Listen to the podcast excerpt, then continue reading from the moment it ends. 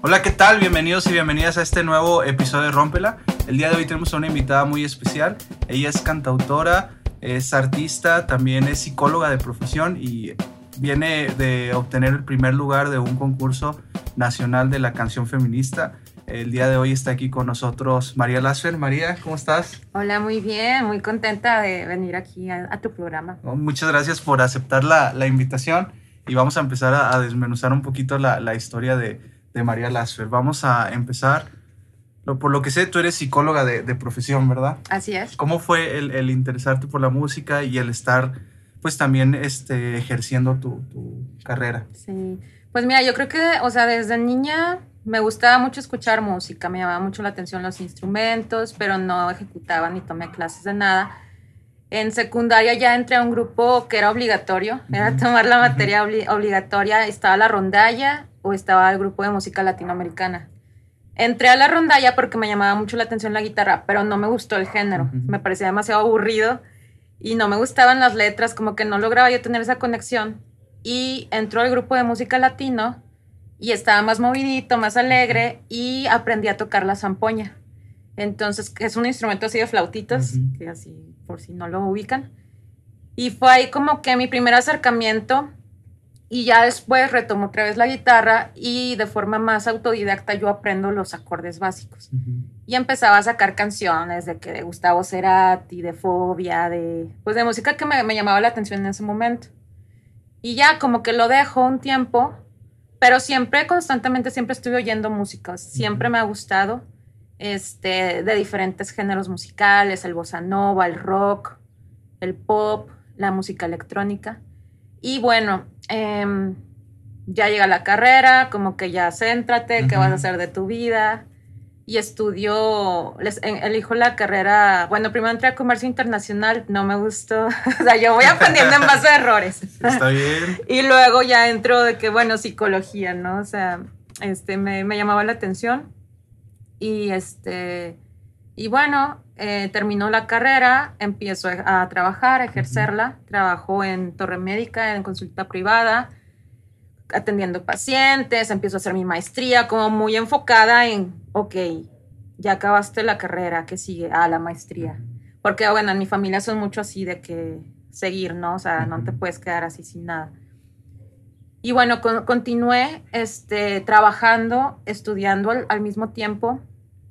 Y bueno, como a mis 27 años, siento yo como, como que venía de una rutina muy exigente desde niña de de ganar, de ser la mejor, o sea, tanto en los deportes como de sobresalir.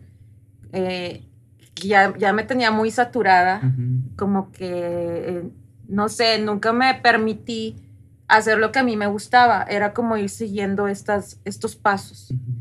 Y ya llega ese momento en que digo, ya, sea, estoy harta, me revelo, renuncio y, y me dediqué un tiempito así como X, estar conmigo misma, a relajarme.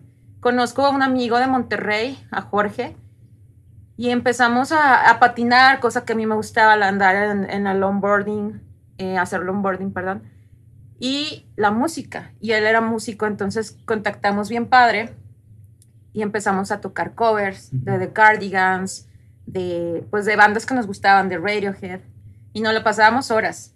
Y así empezamos, con covers así en, en la sala de mi casa y luego él me propuso un reto de que por qué no compones una canción. Ah, porque antes me enseñó una que él hizo y yo le hice varias sugerencias de que, oye, ¿por qué no le mueves acá o por qué no haces el coro? Y me dice, ay, sí, ¿tú qué? Así de que como, ¿por qué me dices? O sea, ¿por qué mejor no haces una? Y yo, ok, challenge accepted. Así de que va. Y este escribí una canción. Mi primera canción se llama No te olvidarás de mí. De hecho, está, está en Spotify, la pueden escuchar. Y sí traía yo mucha, siempre me han dicho, ay, tu, música en un inicio se parecía mucho a Natalia Lafourcade. Y pues sí, claro, traía yo muchas influencias de ella, me gusta mucho. No me molesta que me lo digan. Pero pues también, o sea, no siento que seamos iguales, o sea, tienen sus diferencias, obviamente.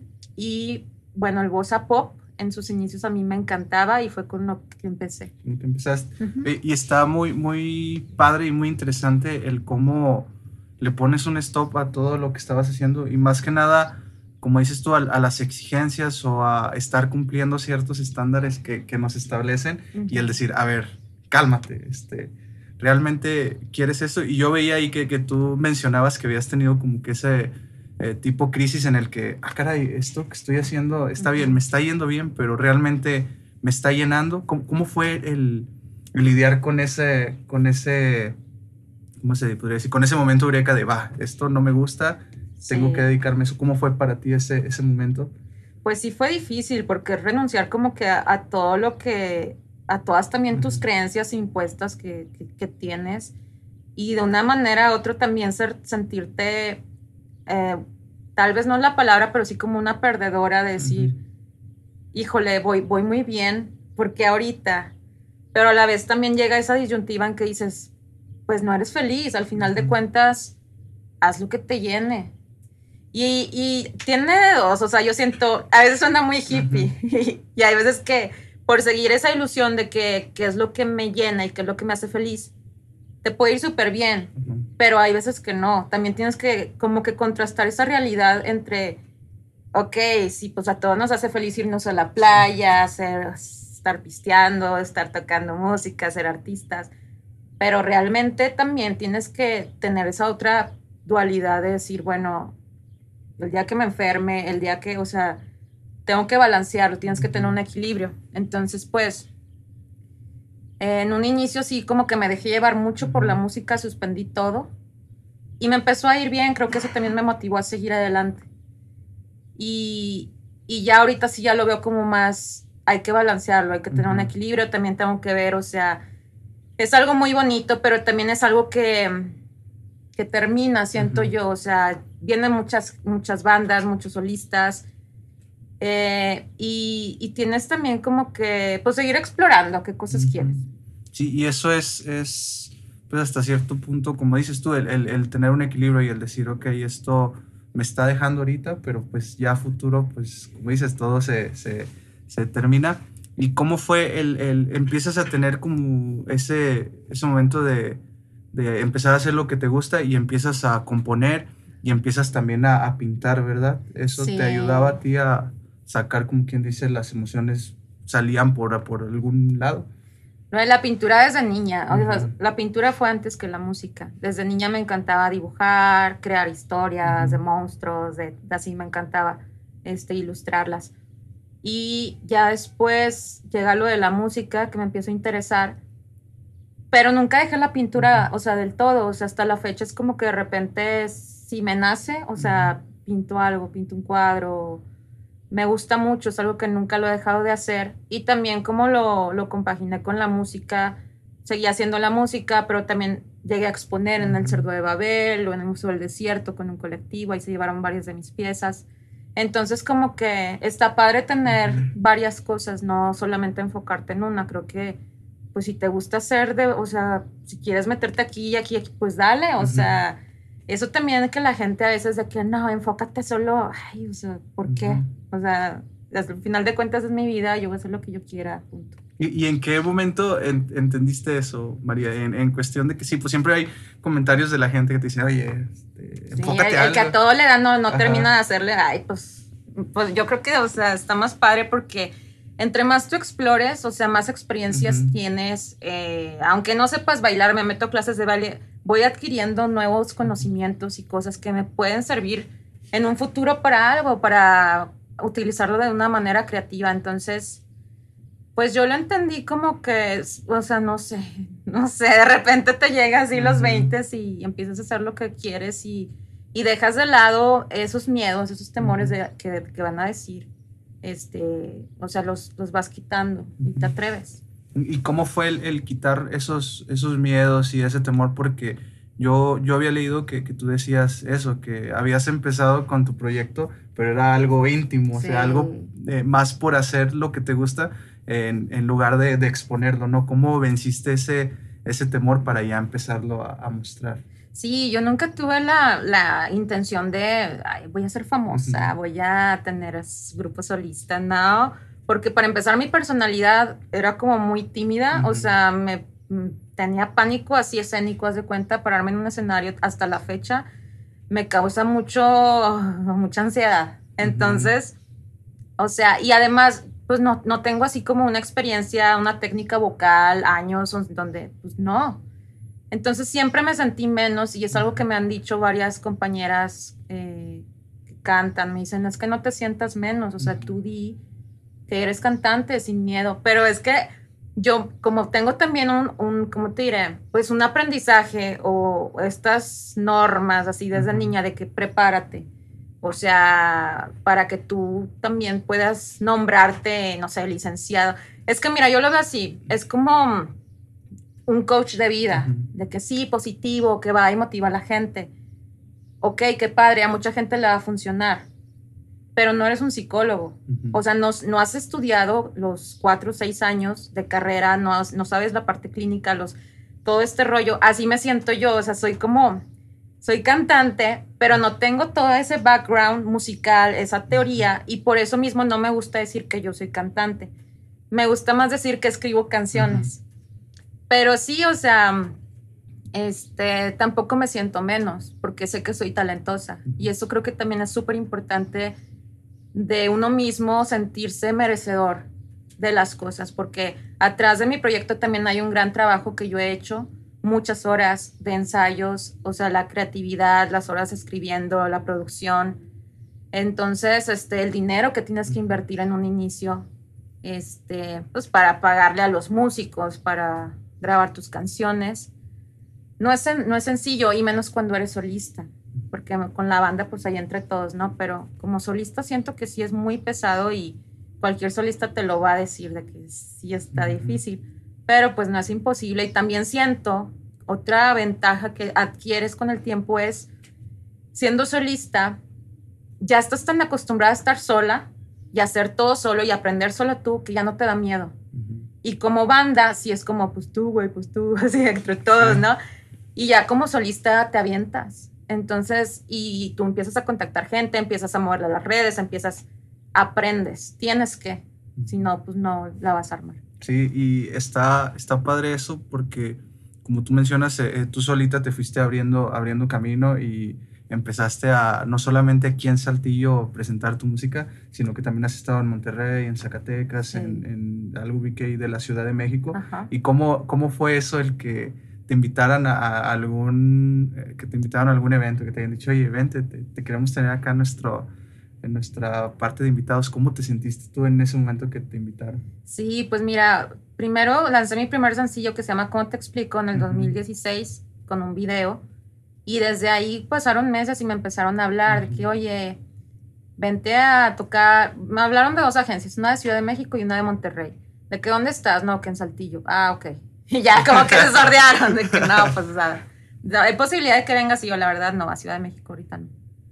Y luego de Monterrey, de que no, pues, este, oye, qué padre tu proyecto, de que, van, ven, vamos a platicar. Ya fui a Monterrey, platicamos y me dice, pues te quiero dar así como el estelar, así te de la noche, María Lasfer, tú cierras. Y yo, ah, nunca he tocado en vivo, o sea, como, o sea, y de que fue en el Café Iguana la primera vez que yo toqué. Entonces, esa semana también tuve ahí como con mi compañero que empecé a hacer música, pues él como que me puso un ultimátum de algo y yo no accedí, me quedé sin él. Y fue como quedarme sola desde un inicio, fue así como, ¡ay! Y este, y rápido armé una banda con músicos de Saltillo, entre ellos Gris Mendoza. Saludo Gris. ya estuvo aquí Gris. Ya estuvo aquí Gris, este, Héctor García, Héctor Zárate.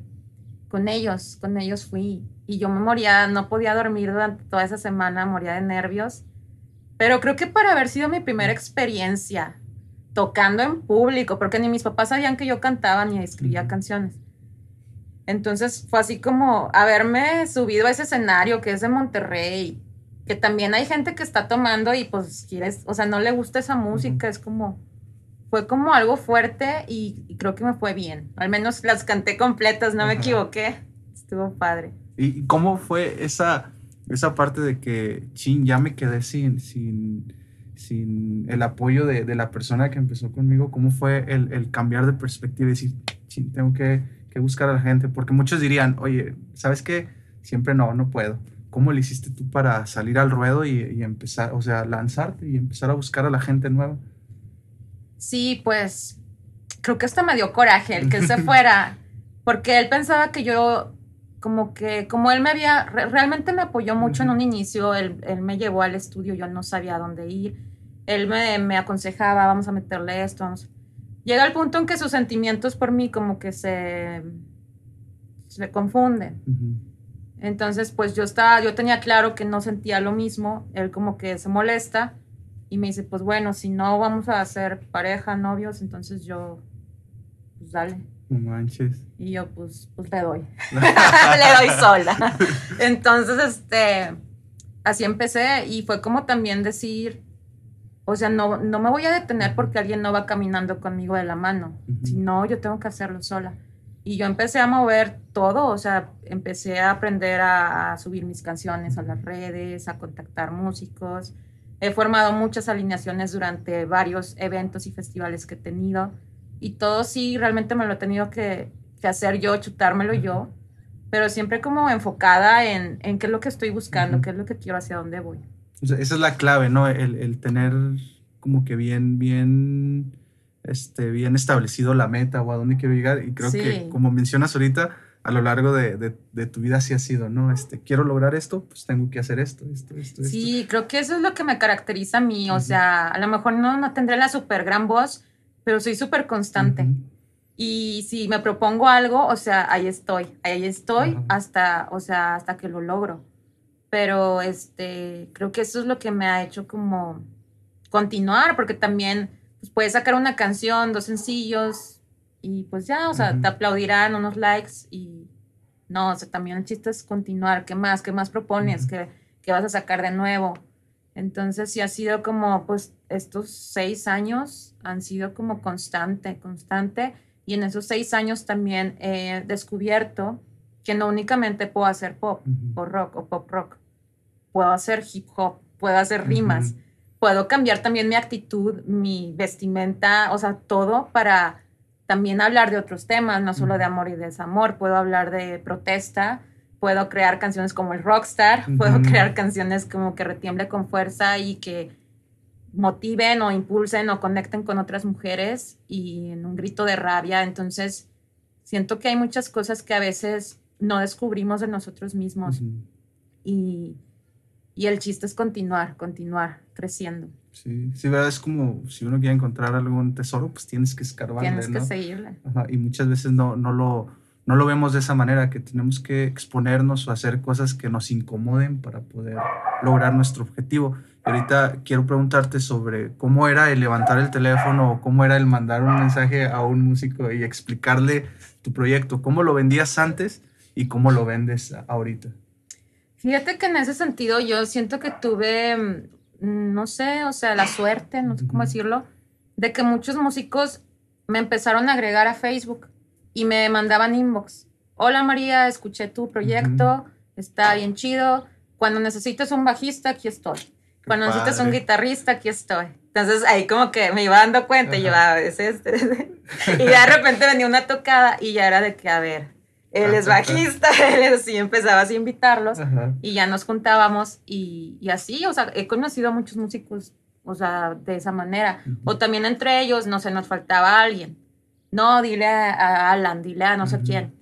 Y ya yo le marcaba, oye, mira, fíjate, vamos a... No, sí, ahí caigo. Y así empezamos. Sí, y es lo que, bueno, es lo que he visto aquí en la, en la comunidad de, de músicos de, de Saltillo que son muy, muy nobles, ¿no? O sea, muy saben hacer equipo entre, entre ustedes y eso está, está bien, bien padre. Ahorita mencionabas de, de lo, ¿cómo se puede decir? Lo, lo, versátil que eres en tu música y en tus, en tus canciones, en la composición, que puedes hablar de amor, desamor y puedes tratar temas ahorita como ese del rockstar. ¿Cómo te nació la idea de, de esa canción? Si no la han escuchado, vayan a, a Spotify. Y a vayan a escuchar el Rockstar. Está chida. Esa, ¿Cómo fue la...? Se van a reír. Está padre. ¿Cómo fue el, el escribir, el decir, ah, esto, este tema está, está padre. Pues es que mira, yo siento que, ay, Lolita Yala entró en mi cuerpo. no, este, yo creo que fue durante la pandemia, inicios, por marzo, y no sé por qué andaba mucho rollo de reggaetón, como que salieron todos los metaleros, ¿no? Así de que, que eso es una porquería, que no sé qué. Y también, o sea, con lo del feminismo, te que, ah, pinches viejas, o sea, pues para qué salen solas, o sea, eh, veía yo constantemente así de que los, los comentarios y, y, como que me inspiró, me inspiró a escribir esta canción del rockstar, porque sí, son muchos músicos, la verdad. No digo que todos, y la verdad siempre, y siempre me han preguntado, ¿a quién se la compusiste? Ya dinos no se la compuse exactamente a una persona. O sea, me inspiré de varios para hacer este personaje que a mucha gente le cae el saco. Inclusive a mí me puede caer. O sea, hasta con Bere también la otra vez me dijo, güey, yo la oí y me sentí identificada. Con... y yo no manches. Pero creo que sí, todos los que componemos algo, también puede ser que tengamos algo de eso. O sea, yo en el sentido de que antes, o sea, también pensaba, eh, yo escuchaba mucho rock. No metal, pero sí rock, indie, este, bandillas así alternativas, cuando estaba más chavilla de 20 y sí decía, no, que esto es lo mejor y la otra música está bien fea y la banda guacala y así, como que muy cerrada. Entonces también yo, yo comprendo esa mentalidad. Ya después dije, qué tontería pensar de esa manera, porque también hay música muy buena de banda, de reggaetón, o sea, tienen arreglos geniales. Entonces como que ya cambio mi, mi perspectiva me abro más y eso también te da como más, más herramientas. Y bueno, esta canción sí la hice así con el afán de, de que se identificaran y de divertirme, o sea, completamente de divertirme. Sí, ¿Y cuál es tu, tu verso favorito de, de esa canción? Que, que, digas. Que, porque, bueno, yo también a veces me pongo a escribir y, hago algo y dije, ay, no manches, me la rifé con esto. Que digas, esto está. Es que siento como que desde que empieza, no, esta es la historia de un vato de saltillo. O sea, como que desde ahí ya es como que capta la atención de que, ¿qué va a decir de saltillo? y ya empiezo a contar como que, pues, como es su estilo de vida, que es acosador, que ni tiene jale, nomás anda así de que, ay, yo toco, o sea, contando anécdotas de hace mil años que pues, vato, ahorita ya nadie sabe quién eres, y en ese entonces igual tampoco. Entonces, como, como esta, este personaje, ¿no? Que, que sí, yo me lo he topado en varias personas, o sea, en varias ocasiones también.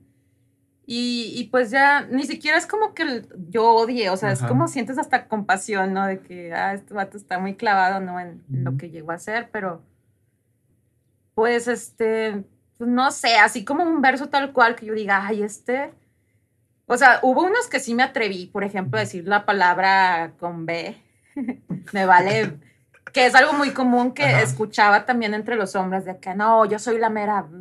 Entonces, sí la pensé, porque dije, híjole, la voy a decir así, tal cual, necesito decirla, a ver si no también como que es muy fuerte. Muy ofensiva. Sí, muy ofensivo, pero dije, no me importa, tengo que hacerlo como, o sea, pues como realmente se expresa, no voy a cambiar las palabras. Pero luego sí pensé, híjole, tal vez sí me vi como bien, bien corriente, ¿no? Al decir esa palabra, pero bueno. Sí, y sí, está, está padre. Yo sí la, la escuché y me, me, gustó mucho.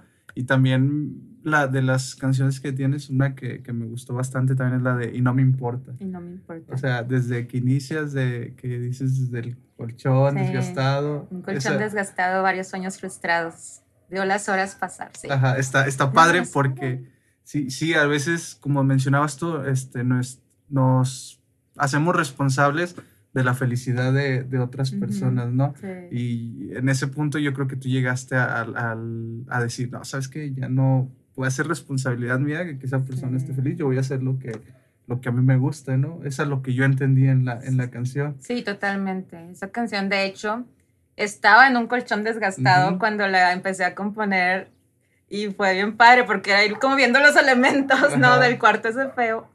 Y, y, ahí como que me empezó, o sea, empezó así como en mi mente y em, la empecé a escribir, saqué mi guitarra y, y sí, la idea es esa, es como, ya no me importa si no eres feliz, yo voy a buscar mi felicidad. Entonces, este, es como soltar, soltar eso y enfocarte en qué es lo que tú quieres, o sea, ya no ay, es que se va a sentir mal, pues no me importa, yo también necesito ver por mí. ¿Y, cómo te diste cuenta de, de, eso, María? Del el decir, ya el, el, que las otras personas estén felices o estén mal, ya no va a ser tanto mi, mi responsabilidad y tengo que hacer lo que, lo que a mí me gusta. Pues Yo siento que, es que no sé, muchos lo ven como egoísta, pero yo no siento que sea egoísta, es más que nada, es sano. Es algo, es, es, como estar sano mentalmente, ¿no? Porque también, si te enfocas siempre en, en, quedar bien con los demás, o en es que no se vaya a molestar, o no sé, pues, tam, o sea, qué, qué desgaste. Entonces siento que también nunca he sido mucho de complacencias, o sea, siempre voy haciendo lo que, lo que yo siento en ese momento que es para mi vida ya si me equivoco no, ya yo lo aprenderé el error, pero quiero que ese error, o sea, sea como mi responsabilidad, no haber escuchado a alguien y haberlo hecho sin yo sabiendo que no quería y luego fracasar, es como doble así de que castigo, ¿no? De que, ay, o sea, yo ni quería hacerlo y lo terminé haciendo porque me dijo y ni salió bien, entonces es, mira, lo, lo bueno que, me, que yo tenga y también los fracasos que sean míos, nada más. Sí, y eso es, eso es muy importante porque muchas veces este, queremos que, que los demás estén bien, que los demás estén este, eh, felices, estén, estén haciendo lo que, lo que más les guste, queremos estar bien para ellos, pero a veces no estamos ni bien para, para uno mismo, ¿no? Que, que, esa es la clave. Si queremos que los demás estén bien, pues primero enfócate en la persona más importante que, que eres tú. Eh, entonces está, está, Está bien padre. ¿Y cómo es la diferencia, María, de estarte presentando en un escenario de aquí de tu ciudad al irte a presentar en un, en un escenario fuera de, de, tu ciudad? No, sí, es bien diferente. Es que aquí quieras o no, pues van tus amigos, ahí entre que conoces a algunos músicos. Aunque déjame decirte también, y es algo que he platicado con los músicos, como que el público de Saltillo es muy difícil. No se prenden tanto como en otras ciudades pero bueno, ya los conoces y tú dices, pues ya, sí somos, sí. Pero al menos ves ahí de repente caras conocidas y pues eso, al menos a mí yo siento como, ah, pues más tranquilidad. Y esta vez, por ejemplo, que me fui a Ciudad de México, sí fue bien diferente porque este, era una chica de Venezuela que radica en Ciudad de México desde hace muchos años y pues ya es como muy reconocida ahí en Ciudad de México. Laura Guevara se llama ella. La otra chica era de Tlaxcala y traía toda su porra, o sea, eran muchas chicas este, de Tlaxcala que venían a, que iban a apoyarla. Y yo de Saltillo, pues fueron mis papás. Que o sea, te digo, me enteré tarde, me hablaron por teléfono que, oye, ya eres finalista. Yo ni siquiera sabía. Entonces recibo la llamada de que ya eres finalista, ¿vas a ir o no? Es en dos semanas la final. Y yo, ¿quién habla? Así de que no tenía idea. Y yo, no, pues claro que sí y rápido fue comprar los vuelos y todo y pues dije, ¿con quién me voy? Pues y mi mamá, ¿me acompañas? Así como, no, pues sí, está bien. Y ya, entonces, este, era como que toda la porra, pues para ellas dos. y, y, luego bien gacha la presentadora porque, y bueno, vamos a hacer por aplausos, ¿no? Y yo, ah, ah no, pues ya. Y de que cuando el jurado se fue a decidir, empezó con esa pues no sé, esa dinámica. De que, a ver, este, la Laura Guevara, no sé qué, y todos, ¡ah! y luego de que no, no sé qué, playa de Tlaxcala, María Lázaro Saltillo. y mi papá, así de que, tres aplausos, ¿no? Y yo así de que, ay, ya no hagas eso. A ver, otra vez, y yo, ¡ah! pero bueno, ya después de esa experiencia, ya, ya habíamos todas este, cantado. Pero la verdad, bueno, no, faltaba todavía la presentación. Ya después de que yo me, primero empezó la de chica de Venezuela, luego seguí yo. Y cuando terminó mi presentación, sí fue bien bonito para mí porque en un inicio nadie me aplaudía y nadie me conocía, pues obviamente. Y cuando acabo de cantar, lo di todo. Yo dije, voy a cantar con todo porque estas oportunidades no se dan dos veces.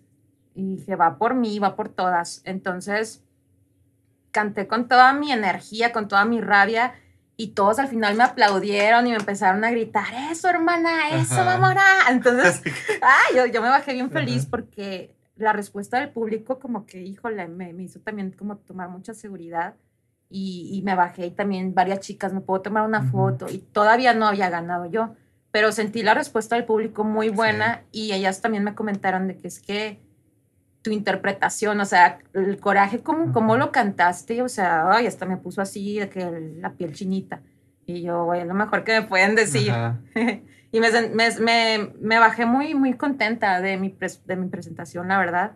Y ya, bueno, de ahí ya viene la premiación. Y este, yo, yo nunca me fui con la expectativa de que yo iba por el primero. No quería ni siquiera imaginármelo porque luego sufres. Sí. Si, si, no, si no pasa. Entonces yo dije, yo voy a dar lo mejor de mí y el lugar que me toque, agradecerlo, ¿no? Entonces ya yo pensé honestamente que la chica de Venezuela iba a quedar en primer lugar porque era muy reconocida y conocía a las del jurado y como que ya me olía también de que, no sé. Y de repente dicen tercer lugar y la mencionan a ella. Y fue ahí cuando yo dije, oh Dios, puedo colarme. O sea, tengo oportunidad. Entonces, de hecho, la chica como que ni siquiera quería subir a recibir el premio. O sea, quedó así sonriendo de que... Y es por lo que mencionabas tú de no hacerte la falsa expectativa Ajá, como que ella iba tan segura y cuando vio que ni siquiera fue segundo, fue tercero, se quedó así como en shock, trabada y todo, de que sube, sube por tu diploma. Y ya no lo agarró. Y luego mm, yo dije, no manches, ya estoy en segundo. Entonces dije, ya, o sea, pues también es un gran premio. Y luego dicen el nombre de la otra chica de Tlaxcala y ahí fue cuando yo dije, no. o sea, se me empezaron a salir las lágrimas. Yo andaba abajo entre la gente, o sea, mis papás andaban por allá. Y yo me, o sea, me llevo las manos a la cara y se me empiezan a salir, no así de que llorando, no, pero así, o sea, demasiada mi felicidad. la emoción. Y al lado de mi otra chava, de que sí, no sé quién era, le mando un saludo si llega a ver esto, pero así que ah, bueno, o sea, tú te lo tenías que ganar, así. Y nos abrazamos y las dos llorando, no sé quién era, pero gracias. Padre. Y ya este subo y yo iba así en shock, o sea, iba así como flotando de que no lo podía creer, o sea, gané el primer lugar. Fue el primer concurso en América Latina de canción feminista. O sea, marca una historia, ¿sabes? Es como que el primero, ojalá se sigan haciendo más, pero al menos el primero ya lo gané yo. ya vino saltillo. Sí, y, ahorita mencionábamos de, de, la canción de Que retiemble con fuerza, que tú la habías hecho mucho antes de saber que ibas a, estar en el, en el, en el concurso. Y, qué padre, ¿no? Que, que se vio la oportunidad y, fue tu momento, como tú dices, de interpretarla, de sentirla y de transmitir la emoción a, a, las personas que estaban ahí en el escenario. ¿Y cómo fue el, el escribir esa canción? Yo ahí había visto que era por experiencias propias, de vuelos, de familiares y del entorno en general de, de, de, aquí de México, al menos por la, por la canción, ¿no? O sea, fue eso. ¿Y cómo te, te, nació la idea de necesito toda esta rabia, todo este enojo que siento, no sacarla por medio de una, de una canción? Sí, mira, esa canción, siento que a partir de que compuso el Rockstar, marcó también como para mí otras posibilidades de yo hacer un, algo de música diferente, como raps y así me sentí más segura y una vez comiendo, mi papá me dice, ¿por qué no escribes algo realmente, o sea, como algo de social, de protesta social? Y yo así de que... ¿Te gustan los retos, verdad? Sí, siempre que así, de que mi papá así lo sugirió. Y yo, ok, va. Pero no, no creas que es tan fácil, o sea, no es de que cualquier reto, pero dije, no, pues sí es cierto, o sea, siempre como que le cantó al amor y al desamor y bueno, el rockstar pues voy a hacer otra vez algo diferente. Entonces, sí fue como inspirarme, ni siquiera tenía que voltear a ver a tantas mujeres, o sea, voltearme a ver a mí.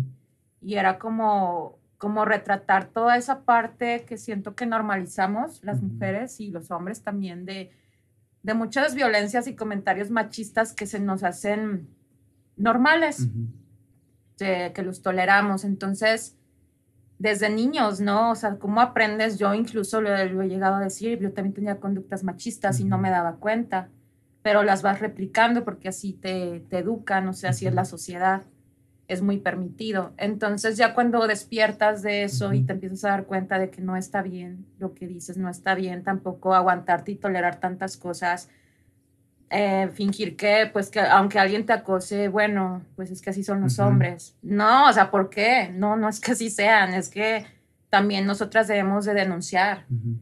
Y fue como empecé a escribir esa canción, pues porque desde niña yo me daba cuenta en las diferencias, no sé, en la escuela, en los deportes. O sea, yo siempre tenía que, pues a mí me gustaba mucho jugar fútbol o andar corriendo o treparme a los árboles y no, tú eres niña de que tú juegas aquí con las muñequitas o tu vestidito, de que no lo... Y yo, ¿por qué? O sea, si yo me quiero divertir, no quiero estar aquí sentada.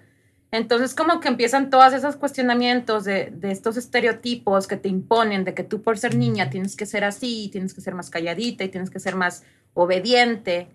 Y, y, me parecía demasiado injusto. Y desde niña yo siempre repelaba, y de que es que porque mi hermano sí, yo no, y es que porque... Entonces, también siento que mis papás no tanto me privaron, sino que mi papá, por ejemplo, me decía, pues tú también puedes, pues ándale, compite con él.